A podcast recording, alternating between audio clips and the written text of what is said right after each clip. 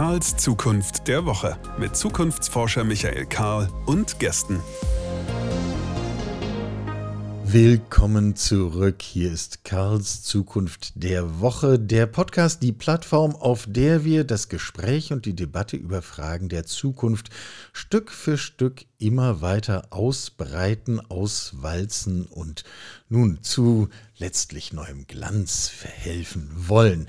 Heute wollen wir mal ganz praktisch werden und über die Zukunft von Ernährung reden. Damit ist jetzt nicht gemeint der Kantinenplan von nächster Woche. Das ist technisch gesehen auch Ernährung der Zukunft, aber nicht das, was wir hier im Blick haben. Die alte Geschichte, wir haben das hier schon vielfach thematisiert, es geht ja nicht um mehr vom Gleichen, sondern es geht um die Frage des Unterschieds. Wo kommen wir eigentlich hin? Wir wollen ein wenig weiterschauen. Ernährung könnte in diesem Kontext vor allem Zukunft von personalisierter Ernährung sein. Fragezeichen? Müssen wir klären.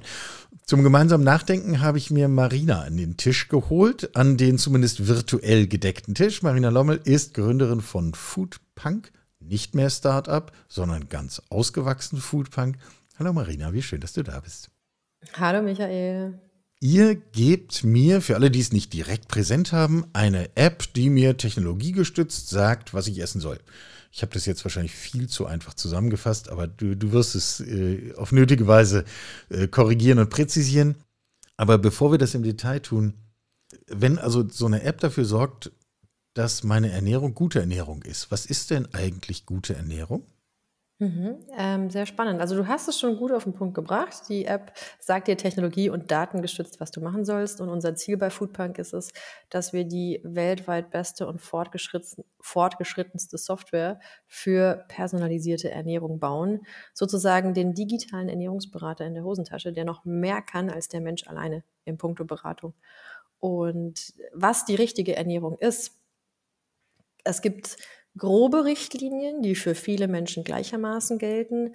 Und dann nicht so viel Zucker, nicht so viel Alkohol. Genau, mehr Gemüse, ähm, weniger verarbeitete Produkte. Es gibt eben grobe Richtlinien, die für alle Menschen gleichermaßen gelten. Und wenn man die beachtet, hat man 70 bis 80 Prozent des Weges auch schon hinter sich gebracht. Und dann gibt es aber noch individuelle Unterschiede. Und da kommt die personalisierte Ernährung ins Spiel, weil das einfachste Beispiel ist, wenn du jetzt ein Glas Apfelsaft trinkst und ich trinke ein Glas Apfelsaft, wird unser Blutzuckeranstieg ganz unterschiedlich sein. Das ist so, ähm, ich denke, das einfachste Beispiel für die Wichtigkeit von personalisierter Ernährung, weil Lebensmittel, die Kohlenhydrate und Zucker enthalten, von jedem einzelnen Stoffwechsel von uns ganz unterschiedlich gehandhabt werden. Und wenn wir optimale Gesundheit erreichen wollen, dann sollten wir auf jeden Fall anfangen mit den allgemeinen Tipps zu guter Ernährung und dann noch mal ein Stück weiter schauen und gucken, was können wir für uns individuell noch mal noch besser machen und optimieren. Ja, du, hast ganz viele äh, Stichworte schon genannt. Wir können uns jetzt im Grunde Stück für Stück an deiner Antwort abarbeiten in diesem Podcast. Ich habe technologiegestützt gesagt, äh, du hast ergänzt und datengestützt. Auf welchen Daten basiert so etwas, was ihr macht oder was andere machen heutzutage normalerweise? Und welche Daten hättest du gerne in Zukunft? Mhm. Das ist eine sehr schöne Frage und auch der Grund, warum ich den Podcast so schnell zugesagt habe, weil ich sehr gerne von der komplett digitalisierten Ernährungswelt träume, ja. die heute aber so noch nicht eingetreten ist. Und wir versuchen eben diese Lücke zu schließen zwischen dem, was heute möglich ist und messbar ist und dem, was wir uns in zehn Jahren oder in 50 Jahren wünschen. Und ähm, ich, vielleicht fangen wir so an, dass ich dir einmal beschreibe, was wir jetzt aktuell mit einfließen lassen können mhm. und dann mhm. einmal vom, genau. ich sag mal, optimalen, komplett gläsernen Menschen, den ich mir so in zehn Jahren vorstelle oder vielleicht dauert es noch ein bisschen länger. Ja. Also Stand heute ist es so, ähm, bei der personalisierten Ernährung ähm, beachten wir persönlichen Fragebogen bei unseren Online-Kunden. Die uns Gewicht, Ziele, Allergien, Lebensmittelwünsche etc. angeben. Viele Menschen haben eine Unverträglichkeit, die man relativ leicht beim Arzt nachweisen lassen kann. Da beginnt zum Beispiel personalisierte Ernährung. Jeder Mensch braucht auch unterschiedliche Mengen an Makronährstoffen, ähm, zum Beispiel mehr oder weniger Kohlenhydrate. Und das hängt damit zusammen, wie aktiv ist eine Person, auch welches Gewicht hat eine Person. Ähm, wenn jemand sehr starkes Übergewicht hat zum Beispiel, dann hängt häufig eine, ähm, oder es gibt häufig dann auch eine Insulinresistenz. Das mhm. heißt, dieser Mensch kann Zucker nicht mehr so gut verstoffwechseln und profitiert sehr stark davon, wenn man die Kohlenhydrate reduziert. Jemand, der aber eher schlank und ähm, sehr sportlich ist, wird dann eher hungriger sein unter denselben Bedingungen.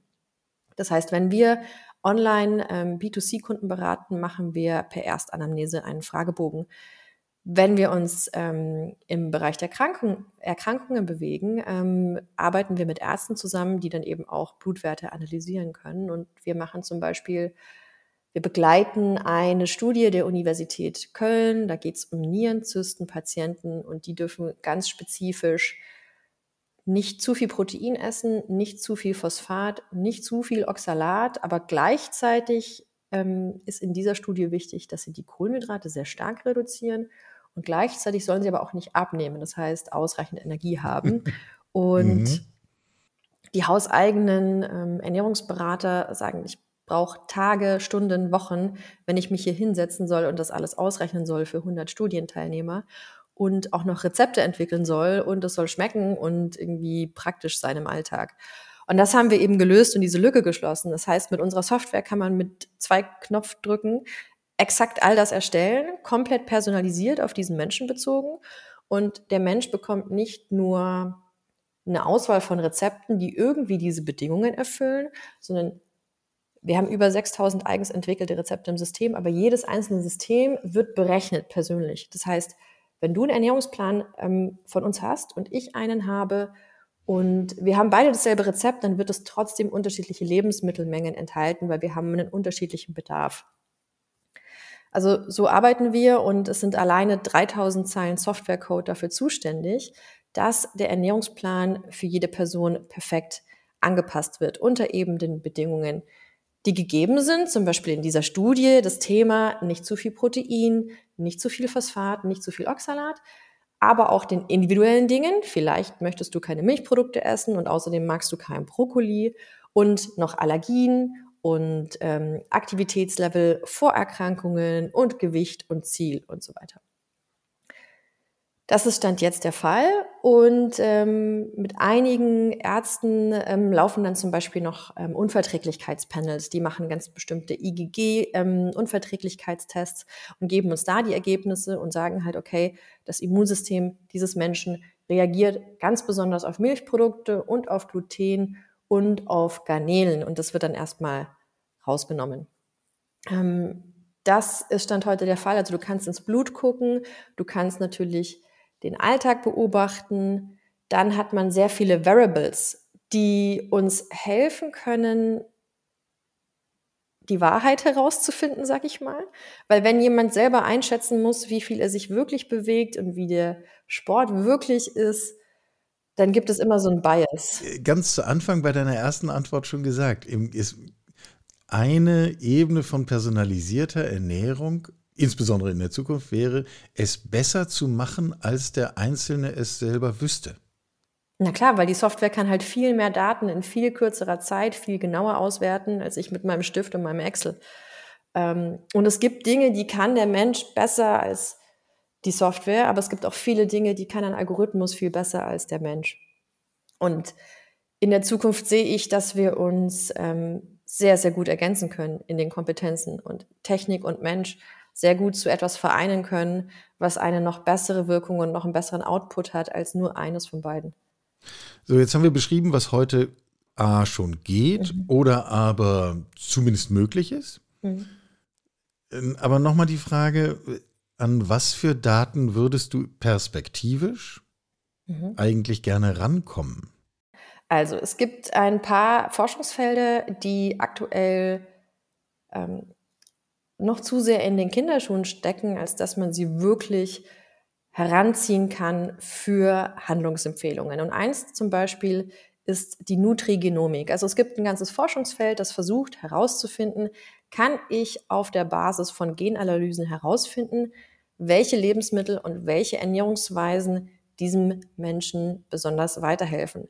Und da versucht man sogenannte SNPs in den Genen zu finden. Das heißt, ähm, so Single Nucleotide ähm, Injections, die aus, eine Aussage darüber geben, zum Beispiel, was ist die Abstammung des Menschen?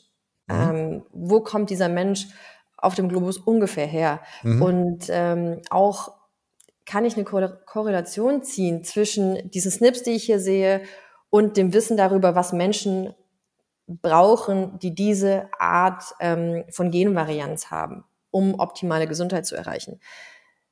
Es gibt Anbieter, die bieten jetzt schon Gen-Diäten an und ich finde das sehr fragwürdig und ich habe mich mit vielen Wissenschaftlern enthalten, die das ebenso sehen, weil aktuell, was auf dem Markt ist, ist viel mehr Marketing als fundierte Wissenschaft.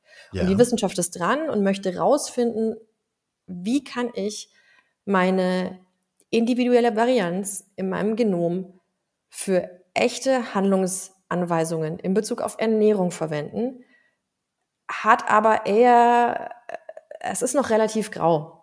Ja. Also man kann zum Beispiel schon ähm, zum Beispiel bei einem bestimmten Lipoprotein A ablesen, hat ein Mensch die Tendenz dazu, eher einen hohen Cholesterinspiegel zu haben und ist er empfindlicher auf gesättigte Fettsäuren. So vereinzelte Erkenntnisse hat man schon, aber nicht genügend, um komplett sagen zu können, okay, anhand deiner Gene kann ich jetzt sehen, du darfst kein Brokkoli essen und außerdem solltest du dich vegan ernähren und außerdem ähm, brauchst du viele Kohlenhydrate und nur ganz wenig Fett. Das kann ich nicht in den Genen lesen, aber es gibt leider schon Menschen, die das verkaufen. Finde ich fragwürdig. Wir sollten vielleicht noch fünf oder zehn Jahre warten, bis die Wissenschaft wirklich sagen kann, ich habe jetzt eine gute Erkenntnis und dann damit arbeiten. Weil was die Forscher in diesem Feld der Nutrigenomik sagen, ist, wenn wir es zu früh vermarkten, wird's uns um die, wird es uns um die Ohren fliegen, weil die Glaubhaftigkeit leidet. Und was ähnliches ist auch im Bereich der Mikrobiomforschung der Fall. Mhm. Da gibt es auch schon Anbieter, die sagen, ich kann eine Mikrobiom-Diät machen. Ähm, da sind wir aber noch zu früh. In Zukunft finde ich das aber super spannend. Natürlich möchte ich gerne wissen, welche Erkenntnisse ich aus meinen Variablen in meinen Genen ableiten kann auf meine Ernährung. Und natürlich möchte ich wissen, wie kann meine Darmflora, das heißt eigentlich Darmmikrobiom, wie kann die einen Einfluss darauf haben, was ich essen sollte, ähm, es ist zum Beispiel bekannt, das weiß man heute schon, dass Menschen, die unter Übergewicht leiden, eine andere Zusammensetzung des Darmmikrobioms haben. Mhm. Und ähm, man kann das sogar, also in Mausstudien konnte man das, glaube ich, sogar verimpfen. Also einer anderen Maus dieses schlechte Darmmikrobiom verimpfen, übertragen. Woraufhin ähm, das nennt sich dann Kottransplantation, ähm, um dieses andere Darmmikrobiom mhm. herzustellen. Mhm. Und da weiß man, das hat zum Beispiel Einfluss darauf, wie die Neigung ist, Gewicht einzulagern. So, jetzt hast du äh, zum Thema Gene eben schon ungefähr einen zeitlichen Horizont gesagt. Wir wissen natürlich immer, es handelt sich hier nicht um Garantien, aber äh, nichtsdestotrotz ist ja interessant, sich eine Perspektive zu geben und sagen, also erwarten wir jetzt in 100 Jahren hier irgendwelchen Fortschritt, aber in Bezug auf die Gene hast du gesagt, in fünf bis zehn Jahren müssten wir eigentlich nennenswert mehr können, als wir heute können. Gilt das für die mhm. Mikrobiome auch? Ja, ja. Aber ich glaube nicht, dass wir in unter fünf Jahren Erkenntnisse haben werden, die Mikrobiomdiäten oder Gendiäten zu einer seriösen Sache machen. Ich glaube, fünf Jahre sollten wir mindestens noch abwarten. Gut, also noch, äh, noch sage ich immer ungefähr 20, 30. Das ist jetzt keine zehn Jahre mehr hin, mhm. aber es ist sozusagen als Sinnbild für am, am Anfang des kommenden Jahrzehnts. Ja. Ähm, so, äh, jetzt haben das, wir die Datenseite. Und das ist noch lange nicht alles. ich muss dir noch ein paar Daten, okay, die gut, die Zukunft gut, gut, der Ernährung beeinflussen. Dann, mitgeben. also bitte, ähm, was noch? Was jetzt zum Beispiel schon ähm, aktuell auf dem Markt ist, sind natürlich viele Schlaftracker. Klar. Ähm, einer ist besonders bekannt, das ist dieser Aura-Ring oder Ura-Ring, mhm. der eben nachts die Tiefschlafphase, ähm, die Schlafzyklen etc. misst. Da gibt es auch wieder einen Zusammenhang zur Ernährung, denn man weiß, wenn die Tiefschlafphase zu kurz ist, hat der Mensch einen höheren Grelin-Spiegel. Grelin ist ein Hungerhormon. Das führt dazu, dass man am nächsten Tag durch zu wenig Schlaf, zu wenig Tiefschlaf, mehr Hunger hat, mehr Heißhunger hat, eher Lust auf Süßigkeiten. Und das ist was, was wir schon in ein bis zwei Jahren in der App quasi als ähm, Datenbasis nutzen können und Echtzeitempfehlungen machen können, die zum Beispiel lauten, hey, wir haben gesehen, du hattest eine zu geringe Tiefschlafphase, heute bist du besonders empfindlich für Heißhunger. Diese und jene Tipps werden dich dafür schützen und ähm, dem Menschen eine wirklich Echtzeit-Handlungsempfehlung geben können. Genauso wie wir haben gesehen, du hast dich in den letzten 24 Stunden stärker bewegt, gemessen an einem Aktivitätstracker.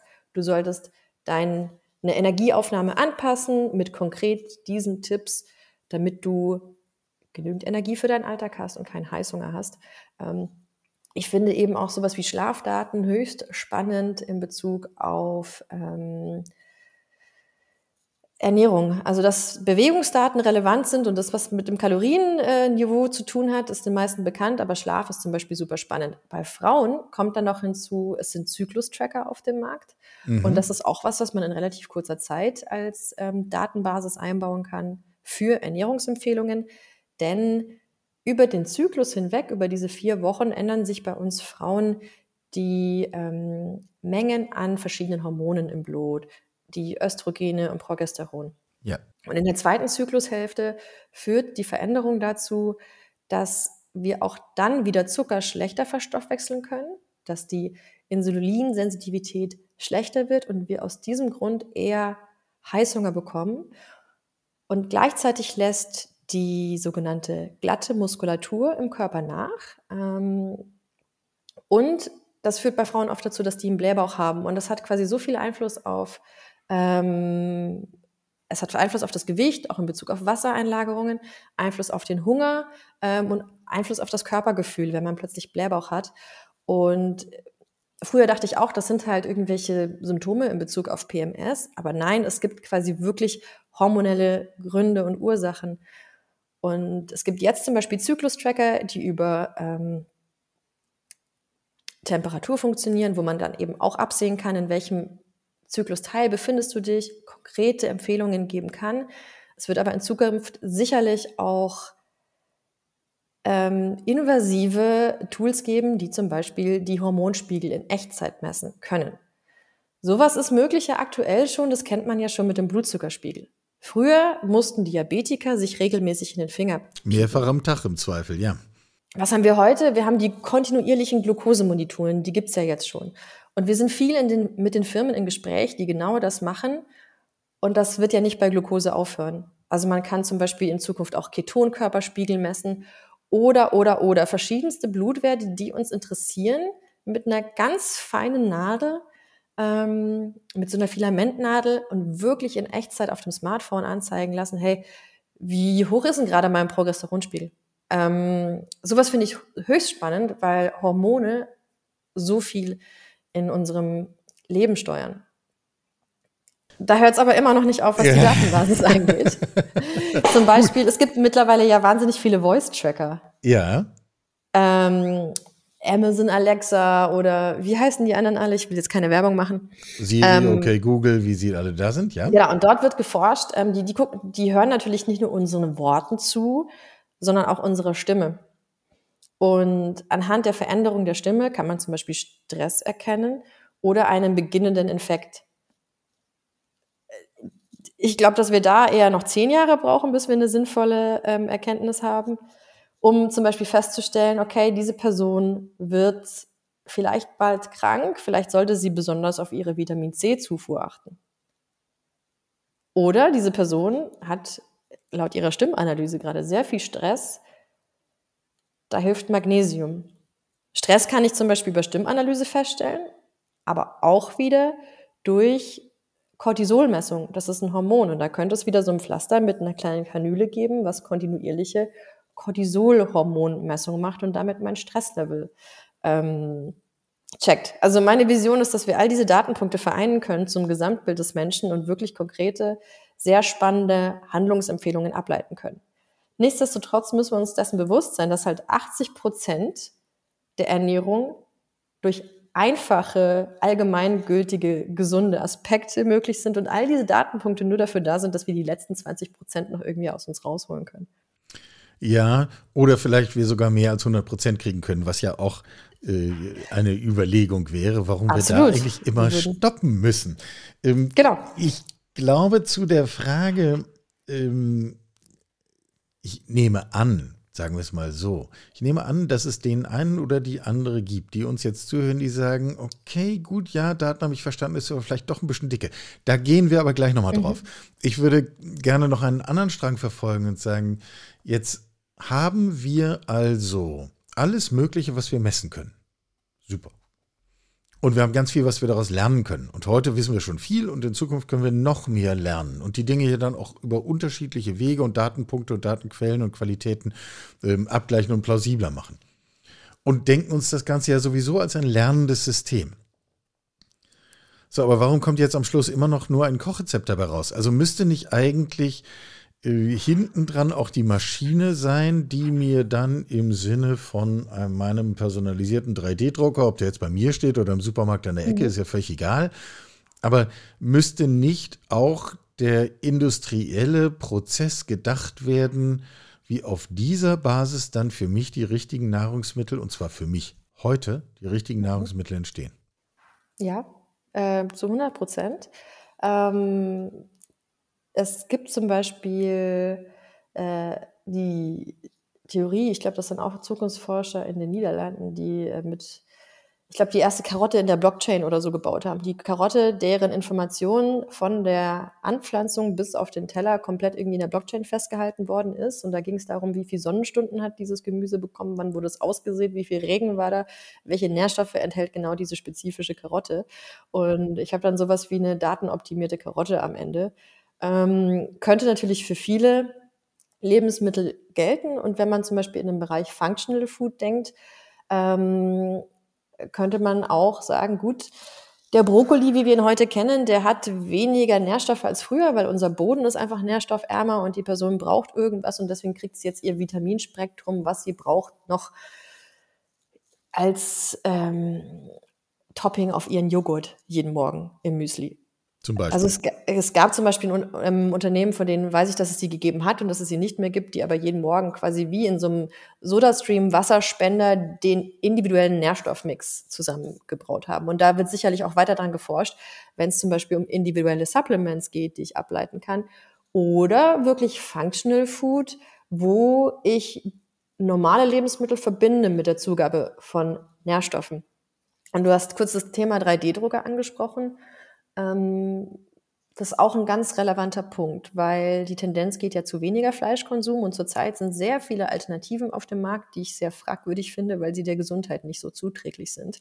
Weil dann zum Beispiel Fleischersatz gebaut wird aus ganz viel Gluten und tausend Zusatzstoffen und es schmeckt zwar irgendwie gut, aber es enthält viel zu viele Omega-6-Fettsäuren und ähm, fördert Entzündungsreaktionen und tut der Gesundheit nicht gut ich glaube, was da ein sehr, sehr wichtiges Feld sein wird, ist tatsächlich das Laborfleisch in der Zukunft, wo ich es dann schaffe, ohne die Haltung von Tieren eine Proteinquelle zu kreieren, die nicht nur irgendwie schmeckt wie Fleisch, wie so ein Ersatzfleisch, sondern tatsächlich Zellen hat wie ein Fleisch ähm, und den passenden Nährstoffmix, sag ich mal.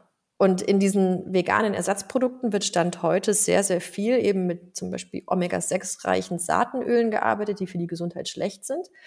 Ähm, wenn man sagt, man geht das Thema Laborfleisch an mit der Zucht von echten Zellen, könnte man das auch weiterdenken und könnte nicht nur sagen, wie schaffe ich das denn, ein Rindersteak originalgetreu nachzubauen, sondern wie schaffe ich es vielleicht, das sogar noch besser zu machen.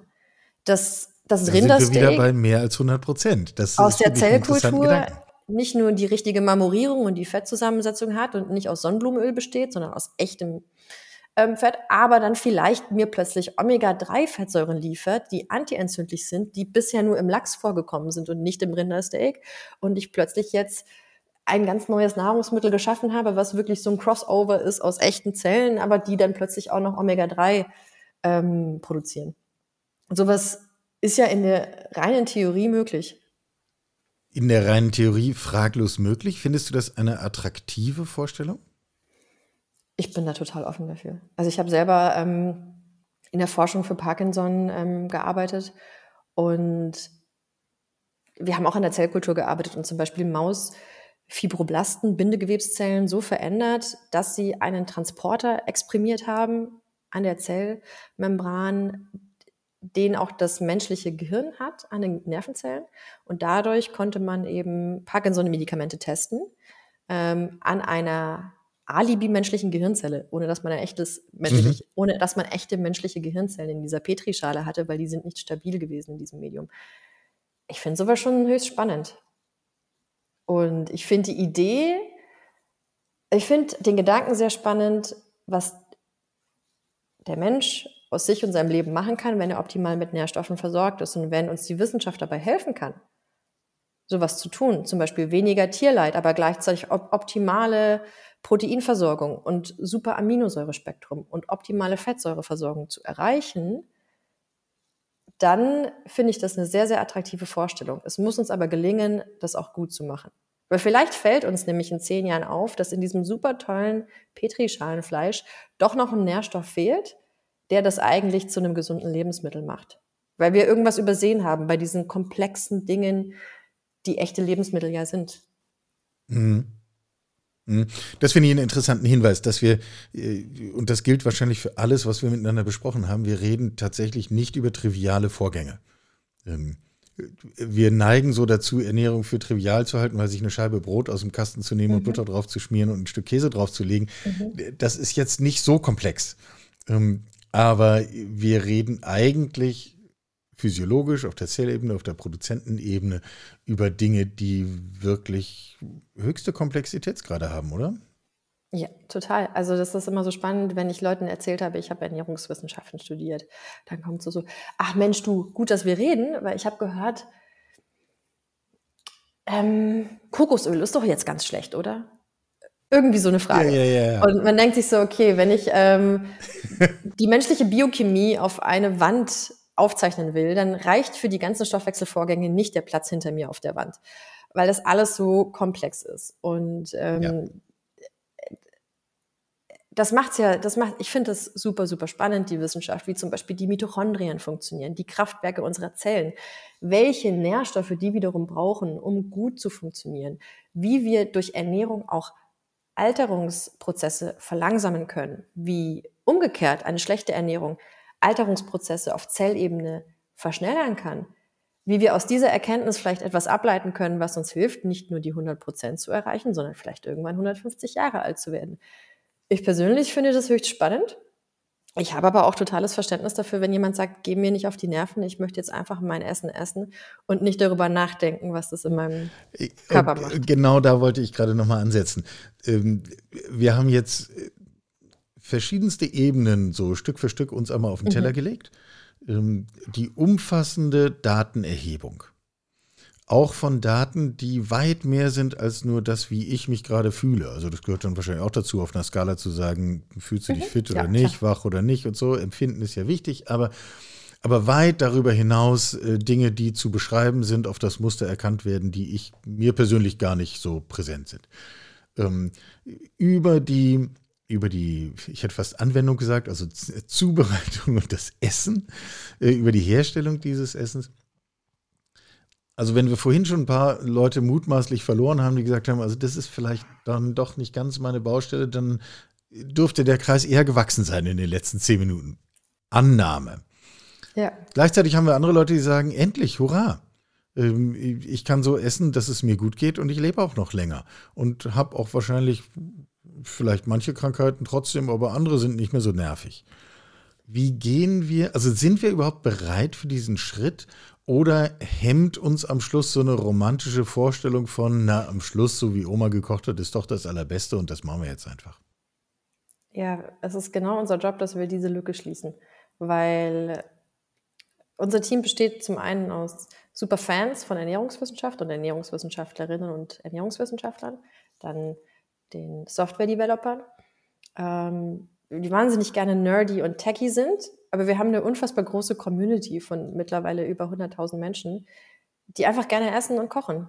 Und unser Job ist es jetzt, diese ganze wissenschaftliche Komplexität in einen super leichten, leckeren Ernährungsplan zu verwandeln. wo man Lust hat zu kochen, wo man Spaß hat an der Ernährung, wo es schmeckt, wo es einfach, wo es alltagstauglich ist. Unser Ziel ist es immer, dass unsere Kunden, die diesen Ernährungsplan kochen, denken, Mensch, das ist ja lecker, mir geht's plötzlich so gut, ich kann viel besser schlafen, meine Haut wird besser, ich kann viel leichter abnehmen, aber sich selber nicht damit befassen müssen, dass da jetzt 3000 Zeilen Softwarecode in der, im Hintergrund laufen. Mhm. Das ist eigentlich unser Ziel. Dass es halt für den Kunden super nett und anwendbar ist. Das Ding ist aber, zum Beispiel das Thema Abnehmen, wenn ich gewisse Dinge richtig mache und personalisiert mache, dann fällt einem das viel leichter. Und das ist unser Job dann, quasi im Hintergrund das so anzupassen, dass der Kunde die besten Ergebnisse hat. Und für den Kunden sind es leckere Rezepte, wo er Lust hat, sie nachzukochen, Handlungsempfehlungen, die ihn weiterbringen, ohne dass er sich Gedanken machen muss, was hat das mit seinen Mitochondrien zu tun, ähm, welche Kohlenhydratmenge muss er jetzt jeden Tag mitrechnen und aufschreiben und äh, wie viel Zeilen Softwarecode laufen da. Da soll er eigentlich nichts mitbekommen davon, weil wir wollen ihm genau diese Komplexität abnehmen. Jetzt bereitet ihr sozusagen, ihr bereitet den Tisch mhm. äh, im übertragenen Sinne und ich muss es selber tun, äh, weil ja. ich gewillt bin, dem zu folgen, aufgrund von Einsicht, Vernunft, positiver mhm. Erfahrung hoffentlich. In anderen Bereichen des Lebens ist das ein ziemlich fehleranfälliger Weg. Ähm, also wir bauen die tollsten Technologien in unseren Smartphones und am Schluss nutzen die Leute das dafür, dass sie Insta betreiben, was einen klitzekleinen Teil davon ausfüllt. Mhm. Äh, wir äh, wissen ganz viele Dinge, wie man sie richtig macht und am Schluss machen wir sie anders. Also die, mhm.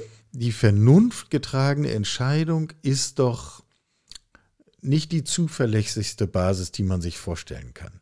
Nee, es ist eine ähm, sehr stammhirngesteuerte Entscheidung, die am Ende dazu führt, dass wir Erfolg haben. Sehr basic, ähm, nicht? Im, also ja. im Hirn gesprochen. Total. Ähm, wir, also, wir befassen uns viel mit Verhaltenspsychologie. Weil wir sagen, so wir Wissenschaftler auf unserem hohen Ross sagen dir vielleicht, was ist die perfekte optimale Ernährung für dich. Das ist aber maximal 50 Prozent der Gleichung. Die anderen 50 Prozent sind, wie kann ich das so verpacken, dass es richtig dass die Leute Lust haben, es umzusetzen. Das heißt, wir arbeiten viel mit Motivation, wir arbeiten viel mit gemeinsamer Community, viel mit Verhaltensänderungen. Weil nur weil ich den perfekten Ernährungsplan übergebe und sage, hier ist er, macht das noch keiner. Und wir lernen oder wir haben über die letzten acht Jahre viel gelernt, was die Hürden sind von unseren Kunden, wie wir Stück für Stück ähm, den Weg gehen können. Und oft ist es dann eben auch der Schritt zu sagen, nee, die komplette Perfektion auf optimierte Ernährungsbasis macht für diese Person gar keinen Sinn, weil wir müssen uns erstmal mit den Basics befassen. Wie schaffen wir es, dass wir Stück für Stück Zucker reduzieren? Ähm, dann aber auch, um das Ganze einfacher umzusetzen, ähm, sind Kooperationen mit Kantinen zum Beispiel geplant. Und unsere App wird bald von der Krankenkasse auch übernommen werden können als ähm, Präventivle Präventivleistung und damit in Zusammenhang auch im betrieblichen Gesundheitsmanagement quasi mhm. ähm, einsetzbar mhm. sein. Mm, das heißt, man muss den Menschen ja auch da erwischen, wo sein Alltag stattfindet. Und viele Menschen gehen halt Tag für Tag in die Kantine. Und da hilft es uns nichts, nur den optimalen Ernährungsplan zu schreiben, sondern wir ähm, arbeiten dann eben auch mit den Stellen zusammen, wo die Leute essen gehen und sagen, gut, wir machen ein Kantinenkonzept, um verbesserte Ernährung ähm, in den Alltag der Menschen zu bringen. Und am Abend essen sie dann zum Beispiel, wenn sie nicht in der Arbeit sind, das Foodpunk-Gericht aus der App. Und die App weiß aber, was gab es heute Mittag in der Kantine. Oder wir haben Kooperationspartner, die Fertiggerichte ähm, passend zu unserem Konzept ähm, mhm. versendbar entwickeln. Also dass man das den Menschen Stück für Stück leichter macht. Mhm. Und dann gibt es aber auch im Hinblick auf die Zubereitung die futuristische Version. Wir hatten viel Kontakt zu Küchengeräteherstellern, die im Bereich IoT aktiv sind, mhm. also das Internet of Things. Ähm, deren Vision gemeinsam mit unserer Vision war, ähm, dass die Küche das meiste zum Beispiel selbst übernimmt. Denn es gibt ja Kameras, die den Kühlschrankinhalt analysieren. Das heißt, ich weiß, was habe ich im Vorrat. Ich, also wenn ich jetzt eine Ernährungssoftware bin, dann gucke ich erstmal den Bestand im Kühlschrank an. Was ist eigentlich da im Vorrat? Ich habe alle Informationen darüber, was die einzelnen Familienmitglieder in gerne essen, ähm, was diese Woche an Terminen auf dem Plan steht. Die Tochter will vielleicht zum Fußballtraining gehen. Ähm, einmal die Woche wird außer Haus gegessen. Das heißt, ich habe all diese Informationen und ich als Ernährungssoftware kann jetzt ganz genau planen, was brauchen die. Ähm, kann das beim digitalen Supermarkt in Auftrag geben. Die Drohne liefert mir das vor die Tür und ähm, kann, äh, mein Backofen weiß schon, dass jetzt gleich gekocht wird und heizt sich selber schon mal ein. Also es gibt ja durchaus ähm, Menschen im Bereich zum Beispiel dieser IoT-Küchengeräte, die genau an sowas arbeiten. Und auf der anderen Seite Menschen im Bereich der Logistik, die daran arbeiten, wie sieht ein Einkauf und eine Lieferkette in fünf oder zehn Jahren aus. Und es wird nicht mehr der Fall sein, dass wir die großen Supermärkte haben und in der Stadt unseren Wocheneinkauf machen und äh, das nach Hause schleppen, sondern ein erster Schritt ist zum Beispiel, da auch die Ladenflächen in den Städten teurer werden. Es wird viel kleinere Supermärkte geben und ich werde eventuell mit meiner App einfach scannen, was ich einkaufen will. Und während ich meine Kleinigkeiten im Supermarkt einkaufe, wird im Hintergrund schon vielleicht der schwere Getränkekasten nach Hause geliefert, der gar nicht in diesem kleinen Supermarkt in der Stadt lagert, sondern irgendwo außerhalb auf einer günstigeren Lagerfläche. Ähm, es gibt ja so Pilotsupermärkte von Amazon schon in China und in den USA, soweit ich weiß, ähm, wo einfach vieles, wo sich auch die Logistik komplett verändert. Mhm. Und wenn man sehr futuristisch denkt, wirst du eine Ernährungsanalyse haben und eine digitalisierte Küche und eine digitali digitalisierte Logistik, die auch all das, was wir jetzt als Ernährungsalltag empfinden, komplett verändern wird.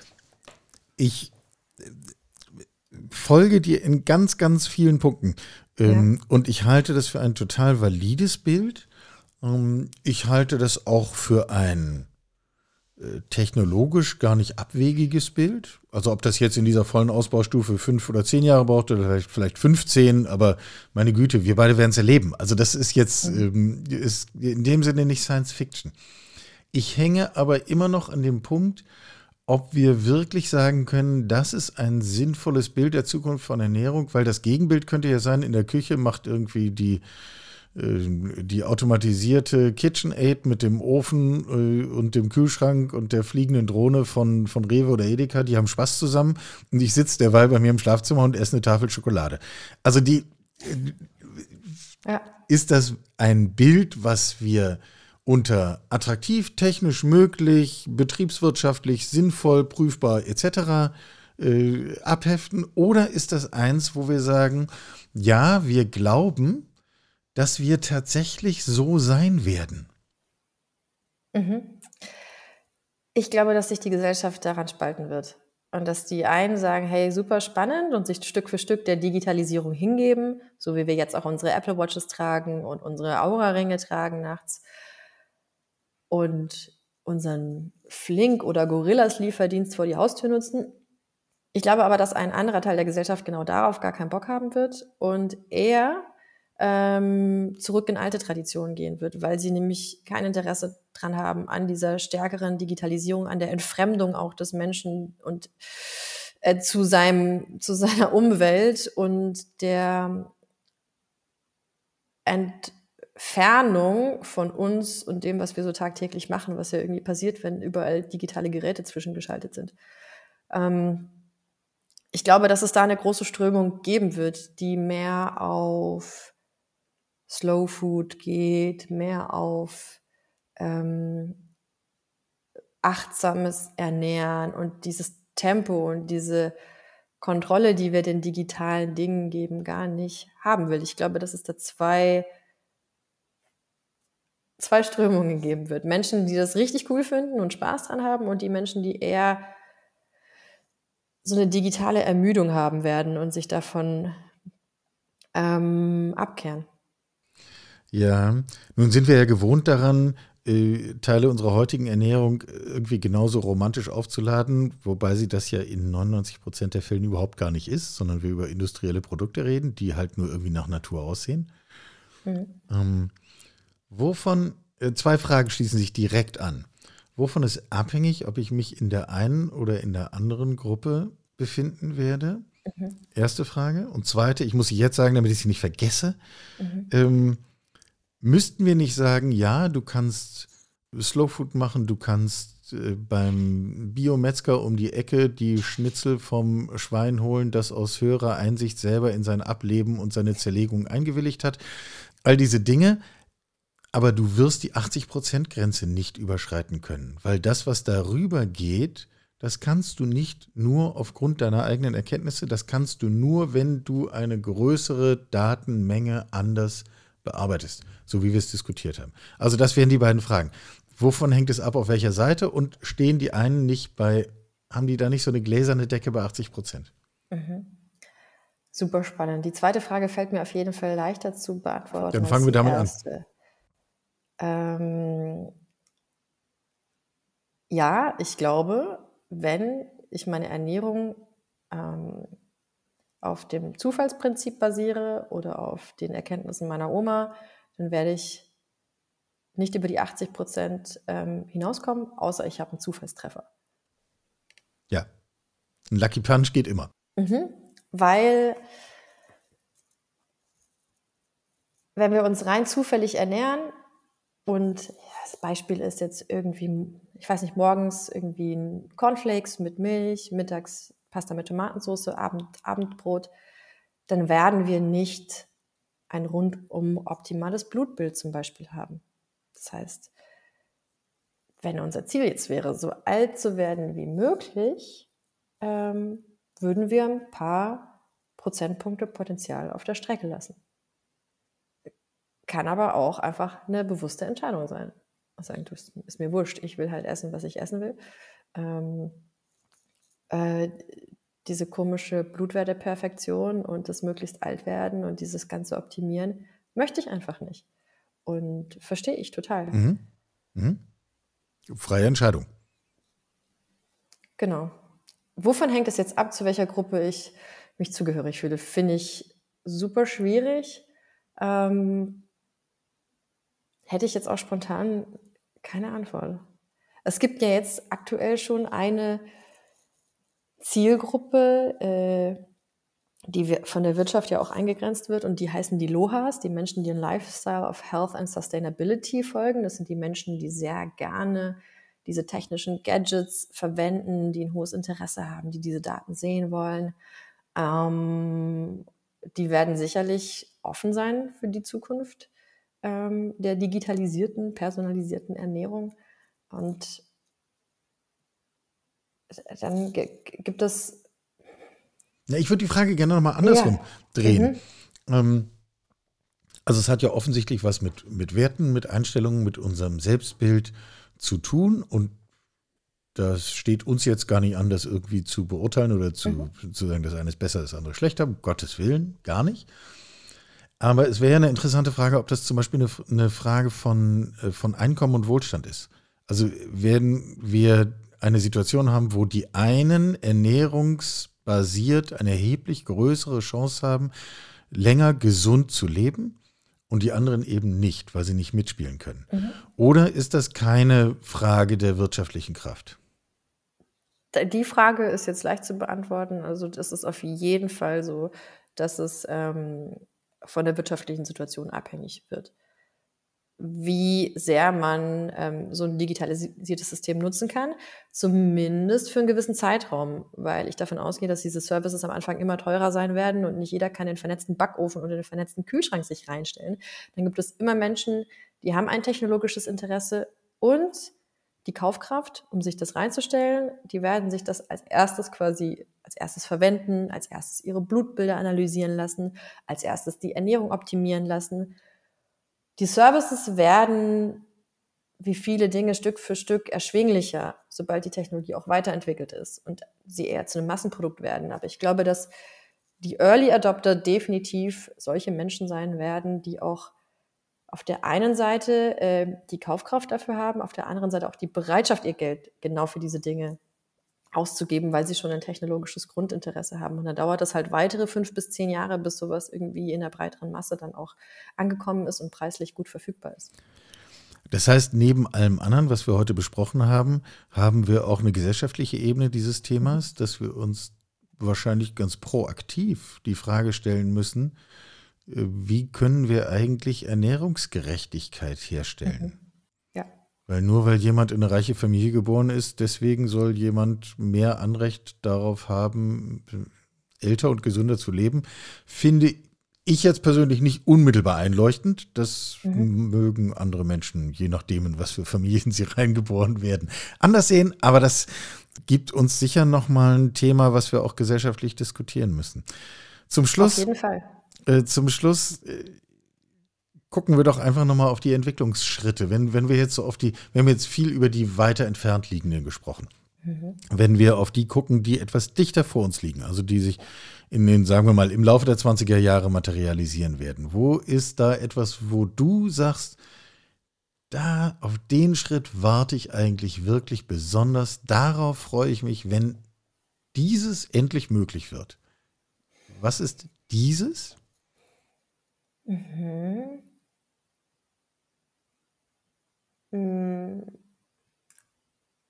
Es, ich hatte ja vorhin erzählt von den kontinuierlichen Blutglukosemesssensoren. Ja. Ich hätte gerne genau so eine kleine Messkanüle, die nicht nur einen Parameter, sondern viele Parameter zeitgleich messen kann. Das wäre für mich so zwischen, neben den Variables, die es jetzt schon gibt, wie Schlaftracker und Aktivitätstracker, so ein ganz entscheidender Schritt. Quasi ein Blutwerttracker der multiple Daten gleichzeitig und kontinuierlich erhebt genau. und permanent digital vernetzt ist und das eben nicht nur punktuell macht, sondern 24 Stunden am Tag. Genau, zum Beispiel für Glucose, was es ja schon gibt, Ketonkörper, was es bald geben wird, aber auch für Cortisol, ähm, Testosteron, Progesteron. Das wäre wirklich ein Riesenschritt für unseren Bereich. Ruf mich an, wenn es soweit ist. Marina, Marina Lommel, Gründerin von Foodpunk. Wer über Foodpunk zu wenig weiß oder das Gefühl hat, jetzt mehr wissen zu wollen, Links und so weiter finden sich selbstverständlich alle in den Show Notes. Ich danke dir ausdrücklich für deine Zeit und die Gedanken. Dankeschön. Sie hörten Karls Zukunft der Woche, ein Podcast aus dem Karl Institute for Human Future.